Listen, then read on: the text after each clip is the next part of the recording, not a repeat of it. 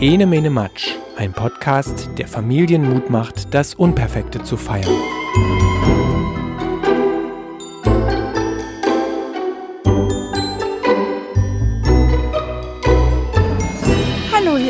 Maja von enemenematsch.de, ein Podcast, der sich mit Kindsein und Kindheit beschäftigt.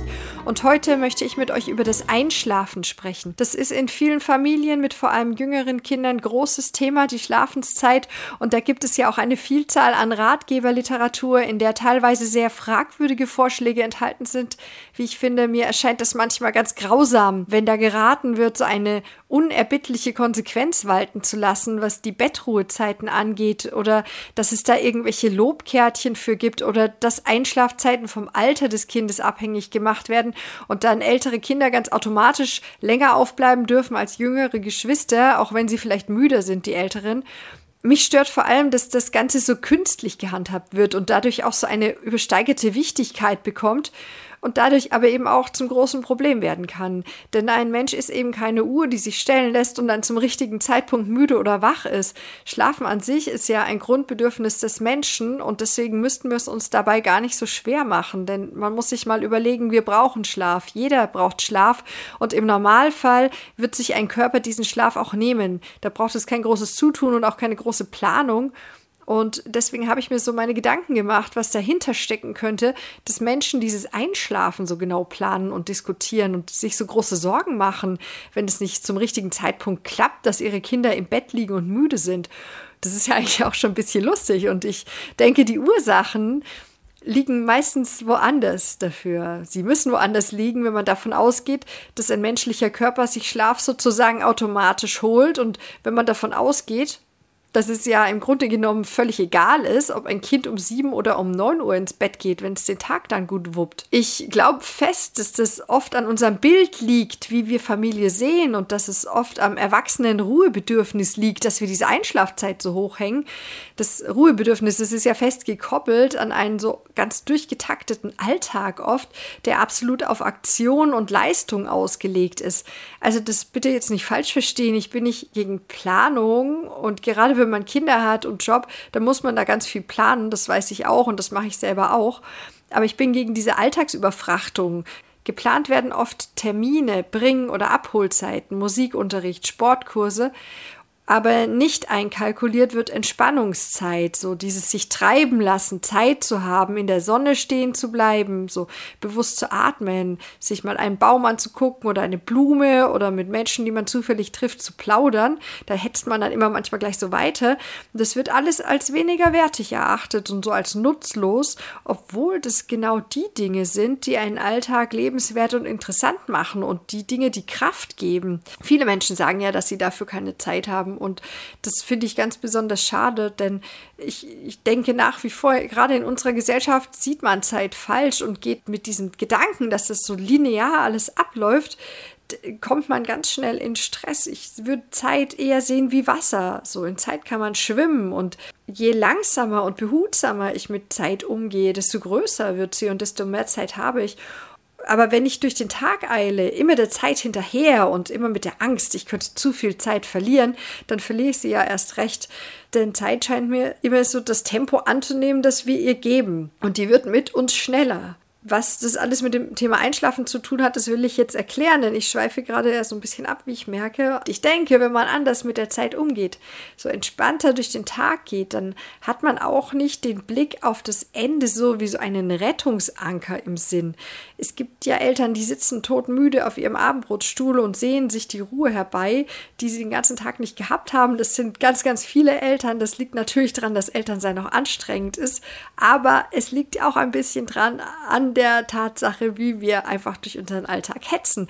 Und in so einem Fall muss das dann mit dem Einschlafen funktionieren, weil die Nerven blank liegen und man sich einfach diese Ruhe so sehr herbeisehnt. Und wenn das Kind dann nicht schlafen kann, dann wird das zum Problem. Und dann entsteht aber auch leicht so eine Spirale. Wenn das Kind die Erfahrung gemacht hat, dass Einschlafen so was Stressiges und Quälendes ist, da baut sich ja schon so eine Angst auf. Und das nimmt es dann wieder in den nächsten Abend mit. Das setzt sich dann so im Hinterkopf fest und dann setzt so ein Automatismus ein, so ein automatisches Stressen vor dem Schlafengehen. Allein um das zu vermeiden, sollte man die Einschlafzeit flexibler gestalten.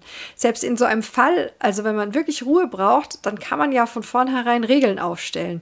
Selbst ein dreijähriges Kind versteht gut, wenn man ihm sagt, du kannst noch wach bleiben, ein Buch angucken, ein Hörspiel hören oder was malen, aber wir sind nicht mehr hier zum Gespräch zuständig, denn Mama und Papa brauchen jetzt Ruhe und müssen vielleicht arbeiten oder eben noch ein paar Sachen organisieren. Und wir haben damit gute Erfahrungen gemacht, dass Kinder das ganz gut verstehen und mitmachen. Und wenn man dann nach 20 Minuten oder einer halben Stunde einen neuen Versuch macht, sie ins Bett zu bringen, dann klappt es auch meistens. Gut ist auch, so, wenn man nicht so ein Geheimnis macht. Also manchmal wird Kindern ja vermittelt, dass das abends so ein Erwachsenen-Ding ist, wo sie nichts mehr zu suchen haben. Und das macht ja automatisch neugierig. Denn wenn ich irgendwo nicht dabei sein kann, dann will ich ja erst recht wissen, was da ist. Dann, dann male ich mir ja in meinem Kopf aus, wie toll das eben wäre. Das kennt man ja von sich selber auch. Um das zu vermeiden, kann man ganz einfach Dinge nutzen, die eh gegeben sind. Also Kinder bei Feiern oder Grillabenden einfach wach lassen.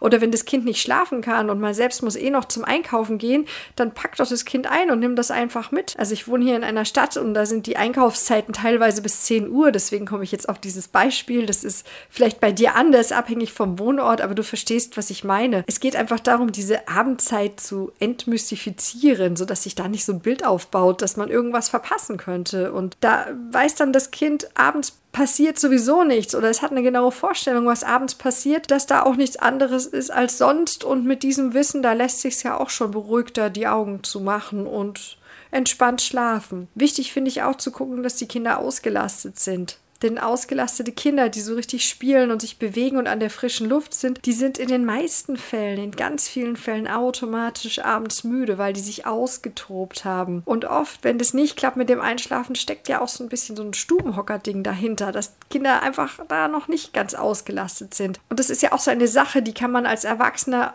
immer gut unterstützen, indem man Ausflüge macht oder kleinere Spaziergänge oder Spielplatzaktionen, so wie es eben gerade in den Alltag passt. Und da kriegen die Kinder auch ganz von selbst dann einen Bezug zur Natur, zu Wiesen, Seen oder Tieren und spielen sich draußen dann müde, im wahrsten Sinne des Wortes. Da kann man ohnehin mal noch gucken, wie das Familienleben so insgesamt aufgestellt ist. Da beziehungstechnisch ist das Kind eher so ein Projekt, jetzt mal ganz drastisch gesagt, ein Projekt, das ich durchplane und durchtakte und mache ich einen großen Unterschied zwischen Kinderwelt und Erwachsenenwelt? Also sind das so zwei Dinge, die miteinander koordiniert werden müssen? Oder gibt es da eine Einheit, ein gemeinsames Wasser, in dem die Kinder einfach da sind und so mitschwimmen und nicht stören? Weil ich mich im Gegenzug als Erwachsener, als Erwachsener nicht dem Druck aussetze, dass alles perfekt sein muss, weil ich Leichtigkeit zulassen kann.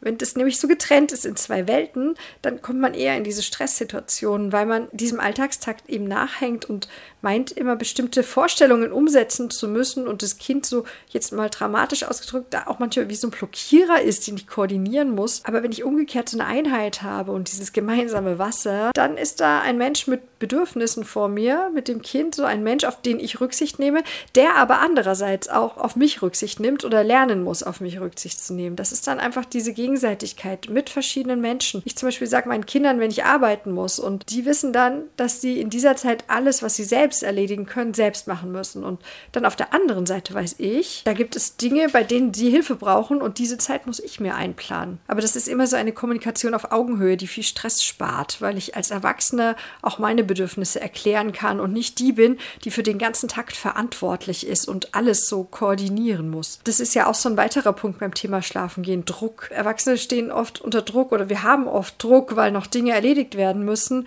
Gerade so in dieser Konstellation Familie und Job, weil der Chef am nächsten Tag ein neues Projekt sehen will oder ich für mich selber, für meine Arbeit noch etwas fertig bekommen will, dann habe ich Druck. Und diesen Druck, den darf ich eben nicht an die Kinder weitergeben, auf so eine unterschwellige Art und Weise, denn das spüren die wieder. Wenn ich neben denen sitze und will, dass die gleich einschlafen und strahle ganz großen Stress aus, dann sind die so ein bisschen mitgestresst und dann finden die nicht in die Ruhe. In diesem Fall hilft vielleicht besser diese Nicht-Stören-Regel, dass man klar und kindgerecht kommuniziert, du kannst hier in deinem Bereich noch wach bleiben, aber ich brauche jetzt am Abend wieder die Zeit für mich und die Arbeit. Grundvoraussetzung ist bei bei allem, dass die Kinder sich in einem Zustand befinden, in dem sich gut einschlafen lässt. Das klingt jetzt so ein bisschen schematisch, aber ich meine einfach, dass man, bevor man sich diese ganzen weiteren Überlegungen machen kann, warum schläft mein Kind jetzt nicht ein, da, wo ich es brauche, auch mal guckt, hat es alles? Also hat es eine ruhige Umgebung? Ist da eine angenehme Raumtemperatur? Ist das satt? Braucht es sonst noch irgendwas? Hat das alle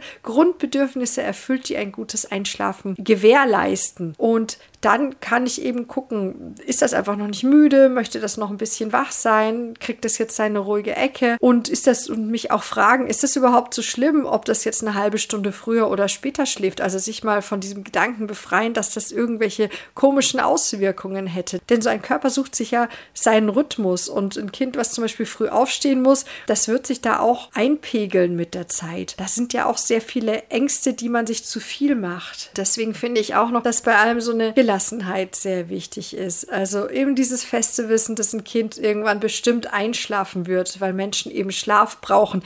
Man neigt ja dann schon dazu, so zu denken, ach, das wird wohl nie mehr einschlafen, nie mehr in seinem ganzen Leben.